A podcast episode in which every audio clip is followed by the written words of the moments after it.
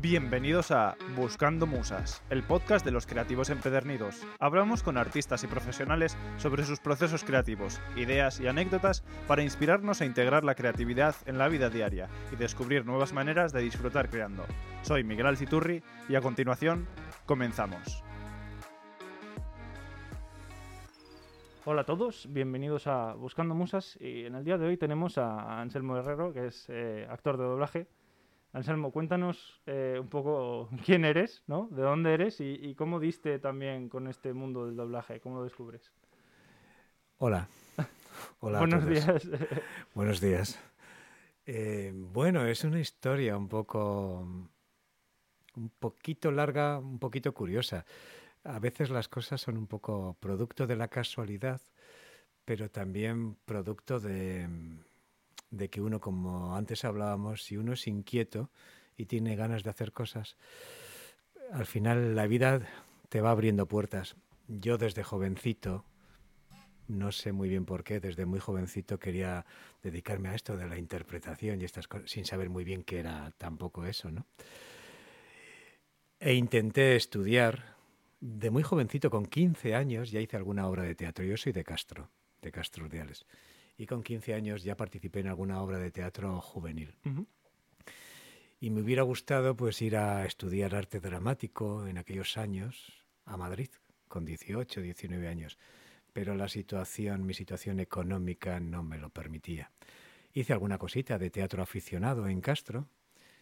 Hice algún curso de teatro en Baracaldo, que en aquellos tiempos trasladarse de Baracaldo a Castro o de Castro a Baracaldo a hacer un curso de teatro en aquellos tiempos era lo hacía muy poca gente porque existía muy poca oferta cultural. Y a partir de ahí conocí a unas personas que de pronto un día las volví a encontrar y resulta que aquella profesora de teatro se dedicaba al doblaje y por esas cosas de la vida, pues yo descubrí el mundo del doblaje porque era un mundo en el que Antes jamás... No, lo conocías? ¿No sabías de su lo conocía. No ¿Tampoco lo tenías igual en cuenta? No era consciente de ello. Posiblemente había... Pero en aquellos años, en aquellos tiempos, tampoco se hablaba mucho de, de los actores o actrices de doblaje. No es como últimamente, ¿no?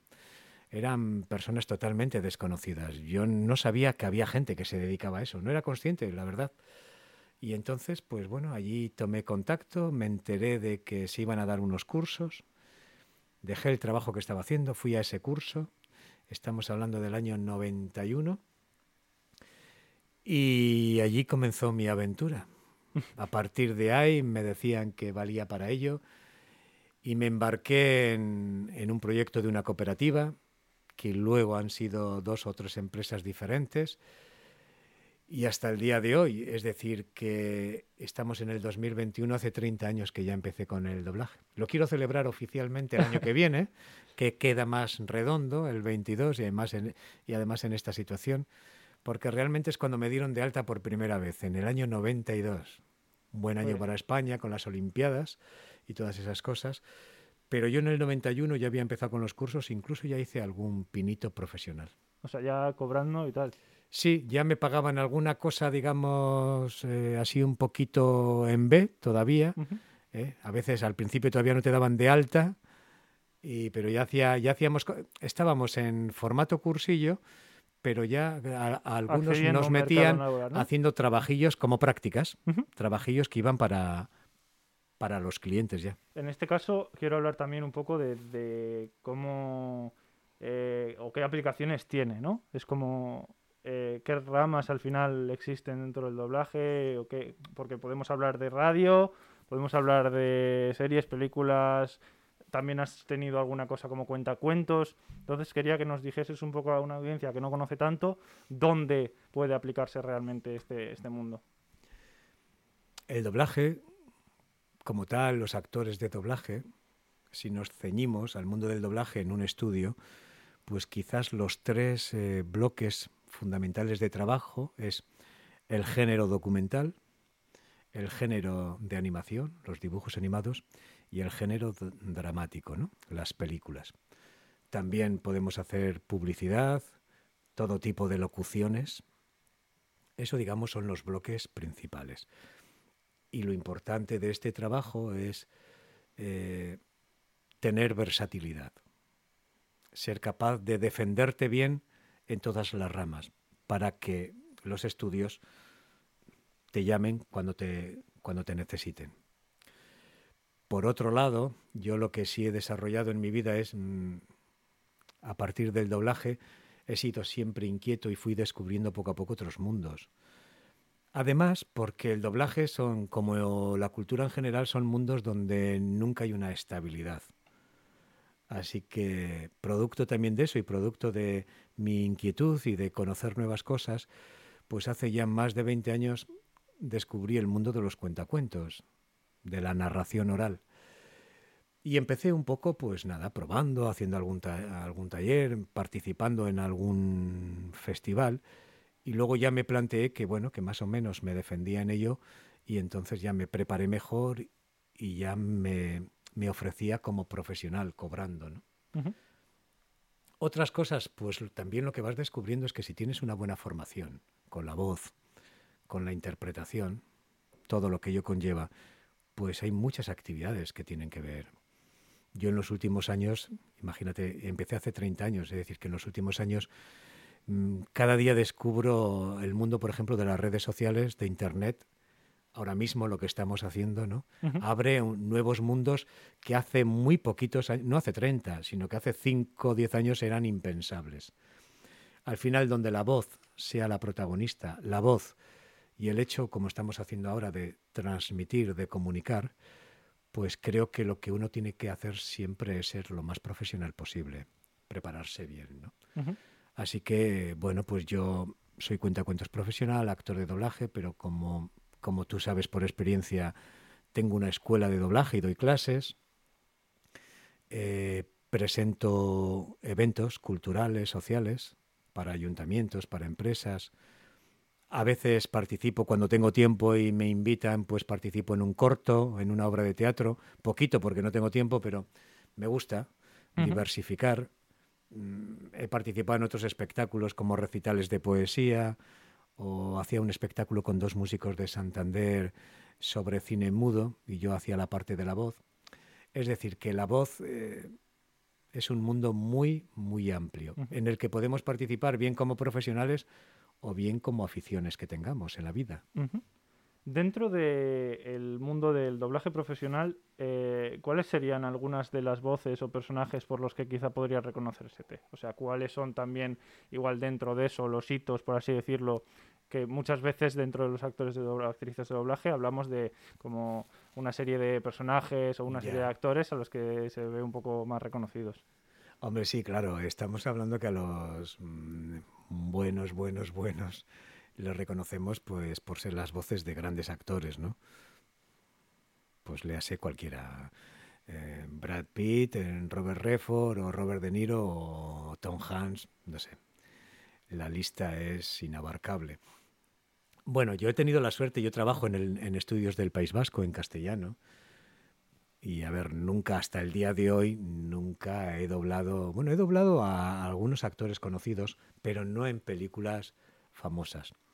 Hay que saber que incluso los actores más famosos también doblan un tipo de, cine más sencillo, más comercial para televisión. Y a veces sí es verdad que hemos doblado, películas de esas. Ahora estoy recordando, por ejemplo, una película que puse la voz a Cuba Golding Jr., este actor negro, una película que se llamaba Libertad. Son películas de televisión, no son estrenos de cine. Y recuerdo a Tom Berenger, y ahora me pillas, pero a veces hemos puesto voz y he puesto a otros actores, por ejemplo, actores europeos, porque hacemos mucho, muchas películas de televisión francesas, belgas, alemanas, a actores europeos, a, muchos también.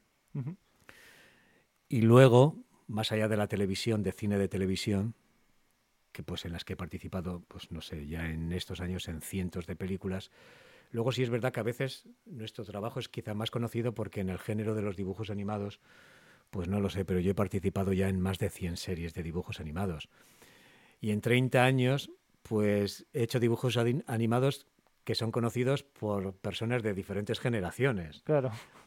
Empezando por las últimas, pues no sé, sigo participando en series tan conocidas como Shin-Chan o Doraemon, por ejemplo donde hago las voces en off y personajes secundarios, hasta series pues muy conocidas como por los niños como San el Bombero, que es muy conocida, la emitía Clan Televisión y muchísimos niños la conocen, es un personaje muy conocido.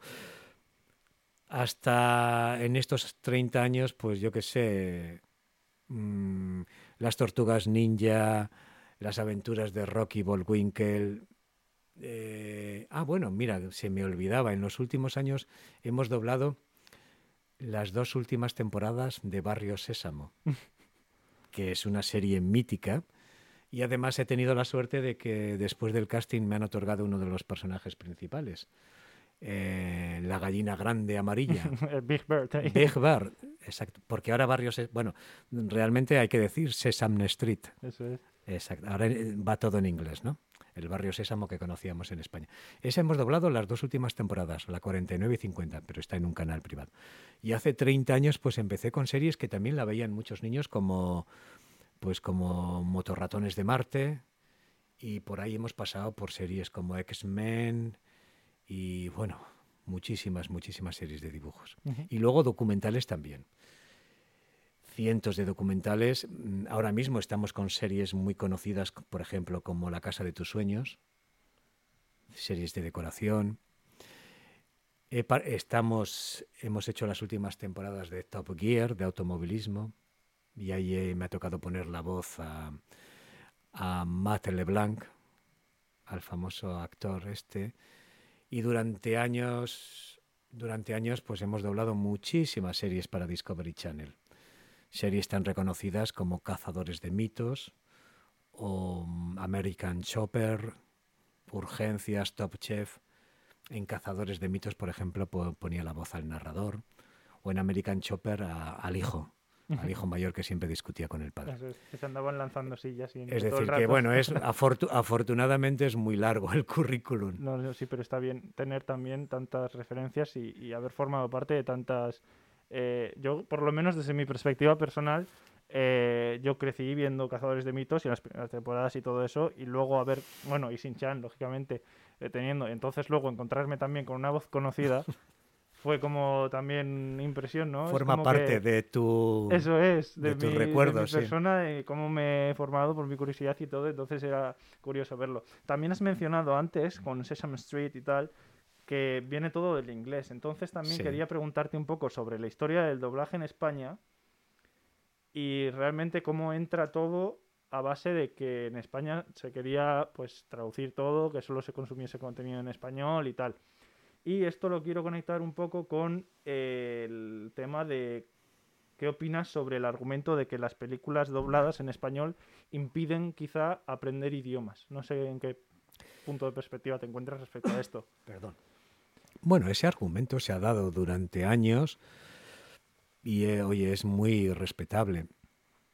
Eh, este comentario es típico, ¿no? Mm, me alegro de que me hagas esa pregunta.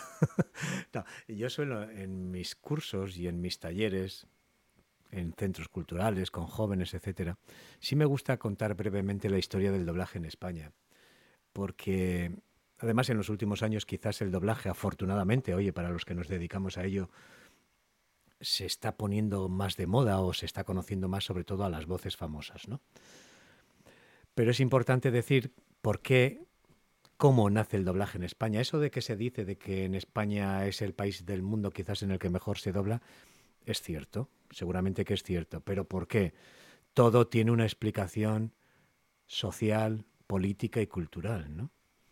En el siglo XX, en los años 30, cuando nace el cine, en Estados Unidos, enseguida nace el cine comercial. Los americanos crean el cine y de bueno, esto es un negocio para Estados Unidos y hay que venderlo al mundo. Y ya es una industria importante. Ya se hacen, en los años 30, 1930, ya se hacen grandes producciones de carácter épico, religioso, los Diez Mandamientos, etcétera, etcétera, ¿no?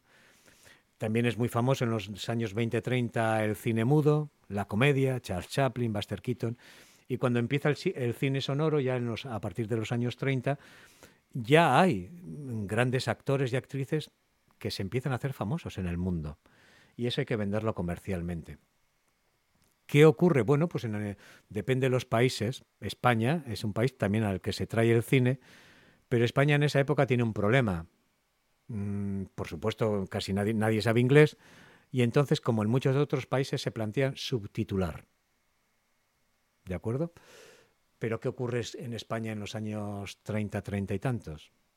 Pues que grandísima parte, la mayor parte de la población era analfabeta. Entonces el subtitulado en España no funcionaba. Para que se vendiera en España, que ya incluso pues en grandes ciudades como Santander, en el año 30 y algo, ya se empiezan a crear cines como una alternativa de, ocio y como, un, y como un negocio. Dice, claro, pero ¿cómo mostramos aquí las películas? Y entonces ya es cuando, es cuando se plantean doblarlas. Pues claro, con esta población se plantean doblarlas. Al principio no había estudios en España. Imagínate, España ya era, ya era pobre, era más pobre que cualquier otro país de Europa. No había estudios. Entonces, los primeros años realmente cogen a gente en España, sobre todo actores de teatro, algunos presentadores de radio, locutores de radio, con voces graves, potentes, que hablaban bien, buena dicción, y los llevaban a París. A París, a algún estudio de París, a doblar películas, pero claro, eso no podía, eso dura, duró pocos años, porque claro, imagínate el coste. Y ya se plantearon crear algún estudio de doblaje para abastecer esa industria que, que empezaba pegando fuerte. A partir de ahí, ¿qué ocurrió? Pues todos sabemos que hay una guerra civil en España, que, que gana el fascismo de Franco y hay una dictadura de 40 años. Entonces, eh, el propio régimen dictatorial se va dando cuenta con su censura que los guiones de las películas es una forma también, y con la censura, de, mm, de lanzar mensajes, por así decirlo. por un lado de censurar y por otro lado de vender, eh, de vender su, sus ideas a la población. ¿no? Así que a partir de ahí al propio régimen le interesa también. Por un lado, España seguía siendo analfabeta porque desgraciadamente culturalmente estábamos muy atrasados y el régimen tampoco ayudó. Y por otro lado, además vieron que a través del doblaje, pues oye, sobre eso hay libros ¿no? que lo explican. Eso quiere decir que durante décadas eh, hace que el doblaje se desarrolle mucho en España. Y luego, pues yo creo que cuando llega la democracia, España tampoco ha ido muy tarde en la enseñanza del inglés, a pesar de que hayamos tenido ya democracia desde el año 76-77, pero con el inglés hemos ido muy tarde. ¿Se ha achacado al doblaje? Bueno, sí, pero es que llevábamos décadas de doblaje. Y, por ejemplo, yo creo que en los últimos tiempos se está demostrando que aunque los jóvenes, por ejemplo, muchísimos jóvenes, partiendo de mis hijos que tienen tu edad, eh, veis mayoritariamente las cosas en, versión original. Sin embargo, eso no ha hecho decrecer el interés por el doblaje. Incluso quien lo ve en original yo creo que también lo ve doblado, o mucha gente, ¿no? Posiblemente podría haber ayudado, pero yo creo que eh, la explicación es mucho más es mucho más compleja. Y todo decir, oye, yo respeto, pero algunos actores o directores españoles que se quejan del doblaje, también hay que decir que luego hay mucho cine español o series españolas que se doblan en otros países. ¿eh? Y eso también es riqueza para la industria española. Claro, es una cosa un poco. Y de, y de, eso nadie se queja cuando las series españolas meritoriamente se venden en muchos países y se doblan a muchos idiomas mm, de todo tipo, ¿no? Algunos muy desconocidos para nosotros. Quiero decir que, bueno, que, que al final yo creo que todo, todo aporta. Dentro de lo económico también ha habido un cambio entre lo que podía ganar un actor de doblaje entonces y lo que puede ganar ahora, ¿no? También eh, con las tecnologías eh, se ha ido como más democratizando. No era lo mismo antes tampoco grabar en una cinta que ahora grabar en un archivo o lo que sea. Y la figura, como has dicho también, de los grandes de las voces mm. en el doblaje dentro de España, no es lo mismo que pueden ganar o ganaban entonces a lo que ganan ahora. ¿no? ¿Cómo has podido ver tú igual dentro de tu propia experiencia personal o profesional? ¿Cómo has visto un cambio? También luego quiero mencionar otras cosas dentro del propio reconocimiento, en este caso económico. Pues eso ha ido evolucionando, pero yo creo que por razones em, económicas de que la propia industria audiovisual ha ido cambiando mucho. Al principio, en España todos sabemos que había solo una televisión, ¿no? Televisión española. Entonces, la gente que trabajaba para televisión española en todas las ramas, periodistas, actores, etcétera, etcétera, y el doblaje también, pues ahí hubo muchísimos años dorados, en el sentido de que afortunadamente ganaban muy bien, tenían unos buenísimos contratos y muchísimo sueldo. Bueno, ¿qué ocurrió? Pues que en España nacen las televisiones autonómicas. Eso significa que ya el trabajo se empieza a diversificar un poquito más. Porque con las televisiones autonómicas, en cada autonomía se empiezan a crear estudios de doblaje para abastecer a esas televisiones en sus propios idiomas y luego para abastecerlos también en producto en castellano, ¿no? Le hace ETV en el País Vasco, donde yo trabajo, Televisión Gallega y así sucesivamente todas las televisiones en, España. Eso ya lo, lo abarata un poquito más, porque digamos que la tarta ya se reparte en más porciones. Y luego salen las televisiones privadas. Entonces hay, pues, los precios la, la competencia empieza a ser todavía mayor con las televisiones privadas, autonómicas, y entonces eso hace como en todos los mercados que los precios bajen. Y ha sido, bueno, ya se lleva, ya casi, yo llevo 30 años, pues ya hace 30 años se empezaba con esto. Ya, al de poco de empezar ya hubo una gran huelga importante en España, ¿no? Entonces ha sido, pues, igual que en este país hemos ido hemos visto evolucionar pues no sé todos hemos hemos comprado en las tiendas de nuestros barrios bueno los que tenemos una cierta edad como yo y eran impensables estos grandes hipermercados pues como eso todos los negocios. Y el doblaje eh, el doblaje también. Y el mundo de las series de los actores pues lo mismo no pues mm, cada vez las empresas y luego además lo audiovisual antes las empresas, las televisiones eran pequeñitas, pero grandes multinacionales del mundo son las dueñas de las televisiones privadas españolas y también de las empresas de doblaje y de todo. y, al final es Disney la que te marca la pauta, pero es una gran multinacional que tú no sabes ni quién manda ahí. Has mencionado también las huelgas y quería preguntarte ¿qué aspectos considerarías que se pueden mejorar dentro del mundo profesional del doblaje? Tú como profesional has podido experimentar pues ciertas cosas y quería preguntarte desde ese mundo qué partes cambiarías o qué partes mejorarías. Pues quizás esta de la que estamos hablando, porque es un trabajo que, bueno, socialmente cuando alguien sabe que te dedicas a ello se reconoce, es un trabajo difícil, muy bonito, pero muy difícil, pero el mercado el mercado no lo valora. Incluso en los últimos años los, actores y actrices que doblan las mejores series y las mejores películas se sienten infravalorados y mal pagados. Y es en parte por eso que te digo, porque, bueno, como en todos los gremios, pues bueno, hay mucha gente y las grandes multinacionales pues dicen, oye, mira, si quieres esto, bien, y si no.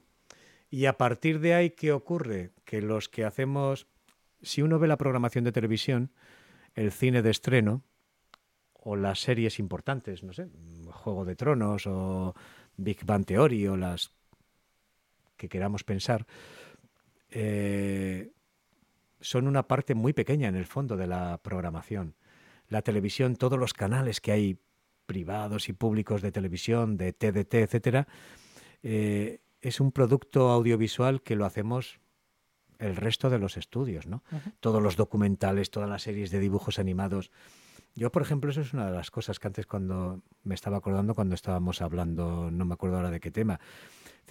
cuando me has preguntado qué he hecho yo, no he tenido la suerte de participar en el doblaje ahora mismo de una gran serie o de poner voz a un grandísimo actor, pero los que trabajamos en estudios más pequeños de provincias, hacemos, por ejemplo, series de, dibujos animados como Shinchano Doraemon, que las conocen millones de españoles, o series de documentales. Entonces, hay un producto que no le doblan los grandísimos y lo doblamos gente más mm, menos conocida, pero, pero te das la satisfacción de que haces un producto que lo reconocen millones, millones de personas. Quiero cambiar también ahora la conversación hacia ese reconocimiento por parte de la población, por parte de las personas, y quería hablar del reconocimiento dentro de este ámbito en el que es como un poco como los efectos especiales, que cuanto menos lo ves, mejor está hecho al final, ¿no?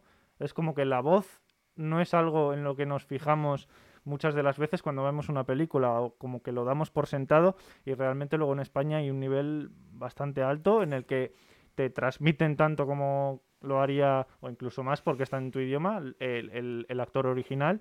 Entonces quería preguntarte si tú realmente ves ese reconocimiento por parte de la audiencia en, todo esto, porque es una profesión bastante invisible, ¿no? Dentro de todo eso. Sí, yo creo que sí.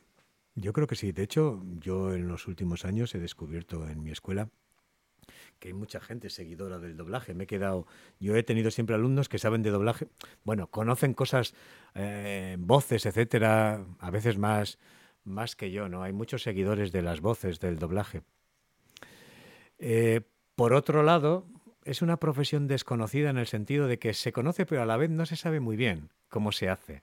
No se sabe muy bien cómo hay que prepararse para, para ello, ¿no?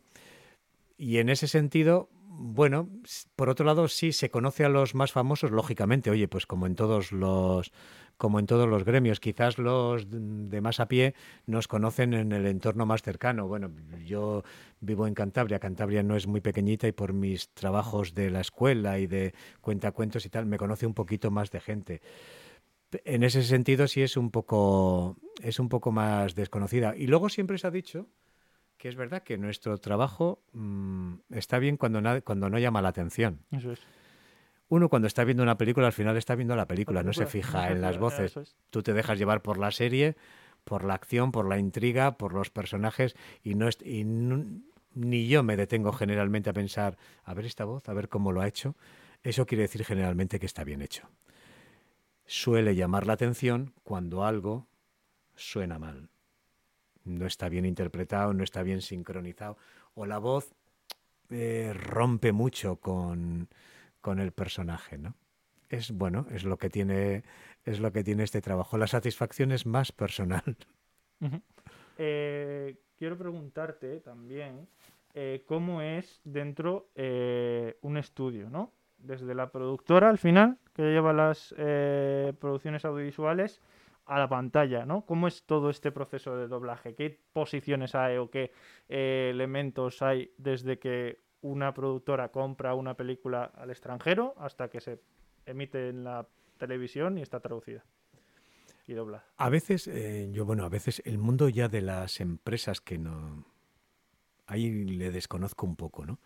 A veces trabajas, los estudios, yo trabajo en un estudio pequeñito. El estudio trabaja directamente igual para alguna televisión, pero generalmente para empresas que son las que, digamos, tienen los derechos o hacen de intermediarias.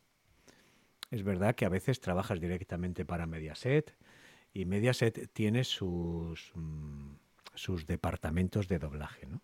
Pero muchas veces son empresas. Nosotros, por ejemplo, llevamos muchísimos años trabajando para Look Internacional, una empresa radicada en Barcelona que es la dueña de los derechos de Shin-Chan, Doraemon y multitud de películas y series más. Entonces, en este caso, Look Internacional es una empresa que en los mercados internacionales compra, compra en su día compró Shin-Chan para distribuirla en España. Entonces, esa empresa negocia con un estudio y, oye, te doy esta serie para que me la dobles. Luego somos el estudio los que generalmente mandamos el estudio manda a traducir ese, en este caso, ese guion en, en japonés.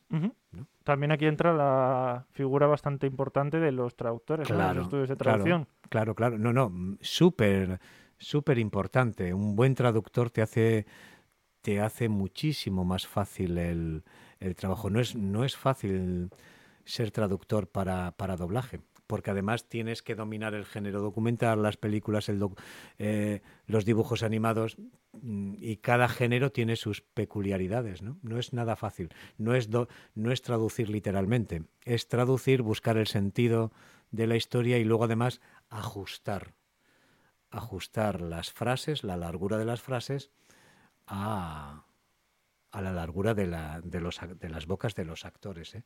Así que es muy difícil. Entonces, se traduce hay unas partes técnicas, hay siempre hay que cambiar de formato, eh, yo ahí me pierdo ya mucho la parte técnica. Luego, esa película se teikea, se divide en escenas, digamos. una vez que está traducida en escenas cortitas para que sea más fácil su trabajo, en taques que se llaman, y entra ya a la sala a la sala de doblaje. La doblamos, vamos haciendo las escenas. Los taques quiere decir que en este oficio se cobra por taques. Si una película tiene 200 pequeñas escenas, 200 taques, 200 partes, digamos, y tú participas en 50, pues según como ese estudio tenga estipulado a cuánto paga el taque, pues, pues supongamos dos euros, pues ya has hecho 50 taques, pues dos euros por 50. Entonces es la unidad de trabajo y es la unidad de, y es la unidad de, cobro. Luego cuando se graba todo, pues están los técnicos que mezclan las voces, las limpian, las mezclan. Eh, lo, lo mezclan todo con la música, con el soundtrack de la película. Luego eso generalmente hay que visionarlo para ver que está todo bien, correcto, y se manda al cliente. Y aún así, pues el cliente siempre tiene un departamento que generalmente que visiona los trabajos y si ese departamento considera que hay algo que no está muy bien, pues te lo puede echar para atrás.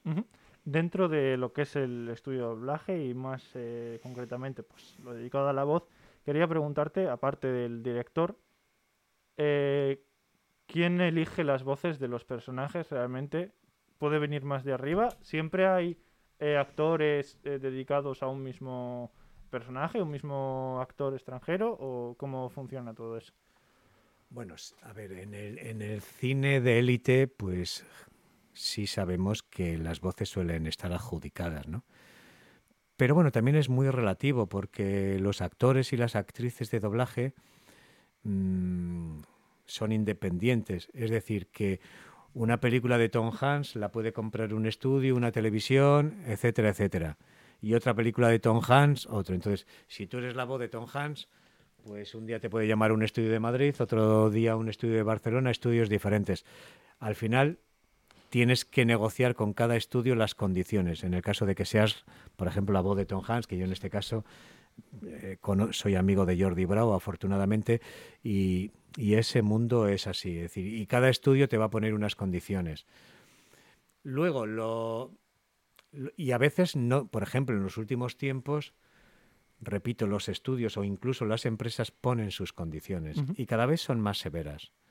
Eh, son grandes imperios que tienen una fuerza y te dicen, mira, si quieres esto bien y si no, si no quieres pasar por el aro, se lo damos a otro a veces respetan, pensando en, el, pensando en el espectador, respetan las voces, pero ellos te ponen sus condiciones y son tan poderosos que si no aceptas, pues cogen y cambian la voz. Es un poco la ley del mercado en el que vivimos, del mercado capitalista puro y duro, pues en lo audiovisual también pone eso, también pasa eso. Y en los estudios más pequeñitos, pues bueno, en los estudios más pequeñitos tenemos que saber hacer de todo. Tienes que, y lo mismo, pues bueno, a veces el estudio, si, tiene, si el cliente le da la libertad, pues es el estudio el que tiene alguna persona, algún actor, director, que hace los repartos, un poco a conveniencia del estudio. ¿Qué intentamos en los estudios pequeños a veces? Pues que el trabajo quede bien y a la vez repartir el trabajo todo lo que se pueda. Vamos a pensar que estamos 30 voces entre voces masculinas y femeninas. Pues intentamos que unos trabajos con otros al final, pues todos, si no es un sueldo, pues más o menos, como se dice coloquialmente, se vaya repartiendo la gracia de Dios, ¿no? Pero también es verdad que cada vez más veces en series, por ejemplo, Barrio Sésamo, pues va la empresa, en este caso la propia Barrio Sésamo, la empresa que lo lleva en Estados Unidos a través de un representante en España y te pide un casting. Te dice, mira, para los seis o ocho personajes principales quiero que me hagáis un casting y quiero que me hagáis, eh, me mandéis una prueba de tres voces diferentes para cada uno. Y a partir de ellos dicen, bueno, pues de estas tres me gusta esta, pero te piden, pero esta la quiero más aguda, más grave, mm, o lo que sea. O a veces no les gusta ninguna de las tres. Mandadme, por favor, otra prueba. Es verdad que cada vez en eso también han cambiado las cosas. El dueño del producto cada vez es más exigente y eligen ellos, generalmente en las series de dibujos, muchas veces en películas, eligen ellos eh, las voces por casting. Dentro del estudio, eh, ¿se graba solo o acompañado? ¿Y cómo ha cambiado esto también eh, dependiendo de las situaciones? Lo ideal, lo ideal es grabar acompañado, es grabar una película más o menos en su, en su recorrido normal, ¿no? ¿Qué ocurre? Que tal y como han bajado los precios en los últimos años, eh, eso, eso encarece muchísimo el producto. Han bajado tanto que casi no lo podemos hacer así. Porque tiene que estar todo el mundo. Es, muy eh, laborioso el organizar el doblaje de una película y muchas veces tienes que tener a los actores o a las actrices horas en el estudio sin hacer nada. Y eso es muy caro. Y además tiene que haber un director y tiene que haber un técnico. Para ser competitivos en este mercado donde, bueno, pues donde se trabaja y se paga por muchos productos muy poco, hace años que hay algún estudio como en el que yo trabajo, en FX Media, donde fuimos desarrollando una forma de trabajar independiente, individual. Son pequeñas salas donde el actor de doblaje tiene un equipo a mano, un poco más complejo que lo que tenemos ahora tú y yo, ¿eh? pero trabajamos independientes. Entonces yo hoy mismo he estado en el estudio toda la mañana haciendo mis participaciones en concreto en una película y en un documental. Entonces yo he hecho mis intervenciones, mi pista que se dice, ¿no? Y luego otros y luego otro compañero es convocado a otra hora, hacen sus partes, cada uno sus pistas y luego el técnico mezcla todo eso. Eso te permite que además, como los estudios de doblaje no son fábricas donde vamos ocho horas, vamos a trabajar el día que nos llaman porque tenemos un papel. Puede ser hoy o puede ser en una semana no te llaman o te llaman cinco días seguidos. No, nunca se sabe, ¿no? y puedes tener mucho, poco o poquito, o a veces eh, nada. Entonces, como te llaman cuando ellos te necesitan, pues también hay una cierta libertad para que tú, lógicamente, tengas otros trabajos y luego vayas un poquito al estudio, en parte cuando a ti te viene bien hacer esas, esas pistas tuyas, ¿no? Entonces ahí, bueno, ahí hay un toma y daca entre los actores y los estudios. Y este sistema no es el ideal porque a un actor de doblaje nos encanta que nos dirijan y tener un técnico, no ser nosotros nuestros propios técnicos y nuestros propios directores. Pero, repito, este, este, este trabajo ha evolucionado como todos los demás en, la economía, en el mundo en el que vivimos. Entonces hay que saber adaptarse para, para ser competitivo y poder vivir de él.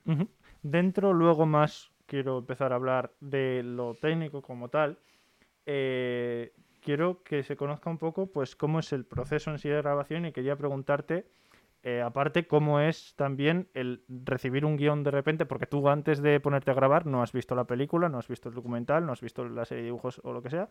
Entonces te encuentras con un guion delante y tienes que ponerte a interpretarlo directamente.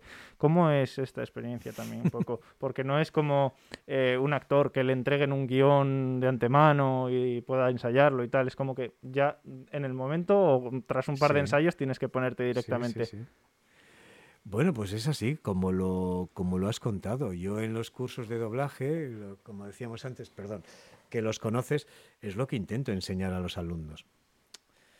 Eso quiere decir que tenemos que desarrollar mucho nuestra faceta interpretativa. Somos actores y este trabajo es así de inmediato. Sería imposible que te diesen el trabajo de antemano. Eso eso supondría unos costes que son inasumibles, ¿no? Entonces, tú vas a hacer una película y te encuentras tu papel hoy a las 9 de la mañana cuando he ido al estudio.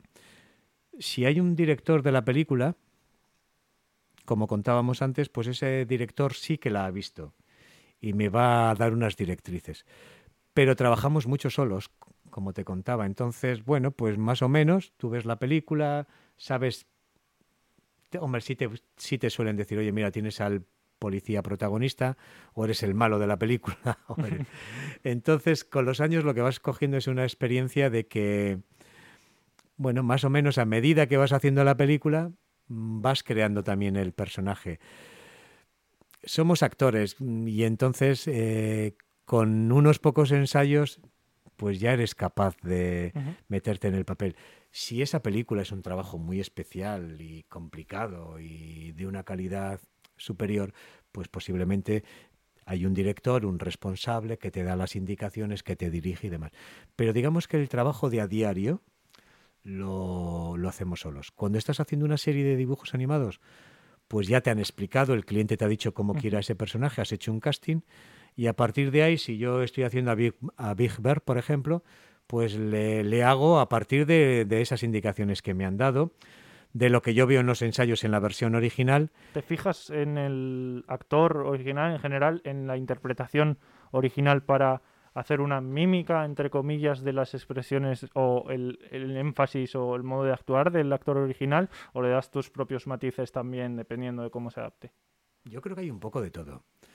Es importante en cualquier trabajo, un dibujo animado, en una película, es fundamental escuchar la versión original y luego ver, cuando estás ensayando la escena, la actuación del actor.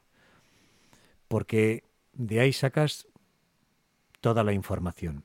A partir de ahí, y con el guion, y según el contexto de la película, pues es cierto que luego, digamos que tú le das con tus propios criterios, le das esa interpretación, intentas que se parezca, que se parezca lo más posible, pero yo no estoy en la piel del actor. Y luego además los idiomas son diferentes. Así que intentamos, yo creo que el éxito es que luego esa película quede creíble. Pero sí es verdad que tenemos que tenemos que ser actores, nos tenemos que nos tenemos que meter en el papel, creerle y teniendo en cuenta también que tenemos que sincronizar en la boca del actor, dejarnos llevar por todos sus gestos, por toda su gestualidad. Así que es la, es la suma de todo. Pero no es copiar, no es imitar, es meterte, creerte tú también el papel e, e interpretarle a tu manera con la voz. Eh, ¿Crees que es necesario tener una buena voz para dedicarse al mundo del doblaje? O sea, es digámoslo así, ¿el doblaje está hecho para una serie de personas que tienen una voz en especial o...? Yo creo que no. Yo creo que no. A ver, es posible que el mercado, tampoco conozco el mercado, pero por mi experiencia, es verdad que a veces hay voces eh, graves, por ejemplo, ¿no? Las voces graves siempre han sido valoradas, hace años más, pero ahora también siguen siendo muy valoradas. Las voces juveniles, para mucho producto actual de series y demás, también son muy valoradas. Mm, a veces comentan que hay gente por ahí experta en voces que, no sé, que unas voces les gustan más que otras. Pero para la inmensa mayoría de los trabajos, mm, la mayoría de las voces eh, valen. Lo que sí hay que ser conscientes es de que la voz hay que trabajarla. Hay que prepararse mucho hay que cuidarla y luego hay, y luego hay que darle forma, porque tú puedes tener una voz, incluso una voz grave muy bonita, pero ser totalmente inexpresivo. Quiere decir que la voz es, pues no sé, como tener un Ferrari. Vale, pero hay que saber conducirle, porque no va, porque no anda solo el coche, ¿no? Entonces hay que saber conducirle y conducirle bien, porque si no también le puedes quemar en dos días. La voz es algo así, hay que ser conscientes de que con una buena preparación, la inmensa mayoría, yo se lo digo a mis alumnos, la inmensa mayoría de las voces pueden valer. Quizás para no todos los trabajos, como todo, ¿no? Pero en el doblaje hay tan variedad de personajes que, oye, que si no haces unas cosas, harás otras. ¿Es necesaria formación eh, dramática para ser un buen actor de doblaje? Y luego también un poco para finalizar, ¿qué camino recomendarías tomar tú a una persona que quiere dedicarse a esto del doblaje? Recuérdamelo, por favor. o sea, primero, la primera pregunta es que si es necesaria una formación dramática, aparte de la dicción y tal y cual, dramática como tal, respecto a la actuación. Sí. Y luego, ¿qué camino podría tomar una persona que está interesada o quiere dedicarse al mundo del doblaje? Eh, por supuesto, tenemos que ser actores, entonces toda la formación que tengamos en ese sentido nos va a venir bien. Es importante saber que los códigos del teatro, del cine, no son los mismos que el, de, que el doblaje. pero los actores de doblaje somos actores. Si tú no eres capaz de llorar, reír, hacer de bueno, de malo, transmitir sentimientos, no te puedes dedicar a esto. Eso lo hacemos con la voz. Pero ahí hay una faceta actoral que, bueno, cada uno tiene que, que prepararse como crea más conveniente. ¿Que nos queremos dedicar al doblaje? Pues depende de donde vivamos. Yo mm, voy a hacer publicidad de lo mío. Que uno vive en Cantabria, yo tengo una escuela de doblaje. Pues no existen unos estudios oficiales de doblaje. Existen academias privadas que en Madrid, en Barcelona y en muchas ciudades que dan cursos. En Cantabria está la escuela que lleva mi nombre, Anselmo Herrero, que llevo ocho años, y son cursos, eh, bueno, empezamos siempre, son cursos cuatrimestrales que empezamos por un curso de iniciación, pero luego siempre hay cursos de diferente, más avanzados y cursos de perfeccionamiento. A partir de ahí, alguien, bueno, no digo solamente joven, la edad que tengas, pues que quieres ir a buscar, a veces me preguntan, digo, bueno, ¿hay trabajo de esto? Pues es como de todos, de todos otros trabajos. Depende de la calidad que tú tengas, de lo que te hayas preparado y luego de lo que seas capaz de buscarte la vida.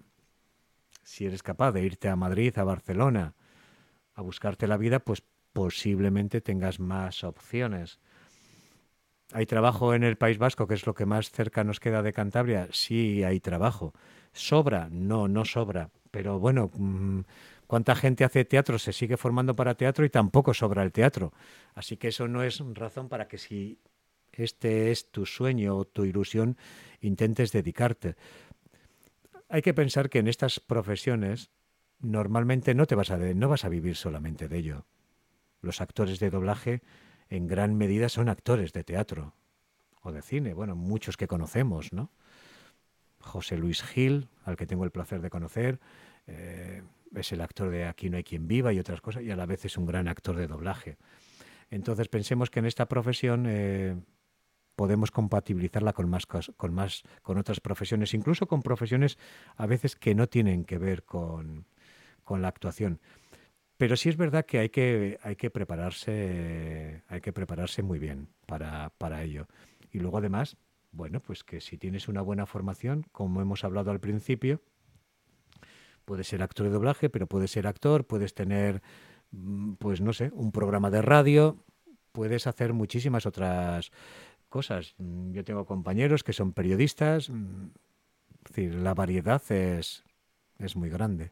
Pues eh, muchísimas gracias Anselmo por venir a darnos tu visión sobre el mundo del doblaje. Esperemos que también para la audiencia hayan podido eh, tener tu perspectiva y aprender a, a, ver como una posible salida y también apreciar todo este maravilloso mundo del doblaje.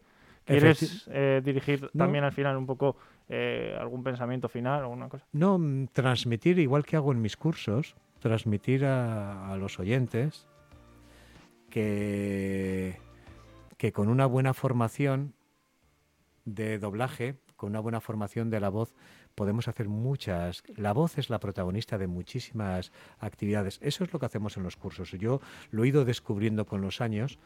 Entonces podemos hacer, eh, bueno, y ahora con las redes sociales, infinidad de actividades que ya hacemos en nuestra vida cotidiana.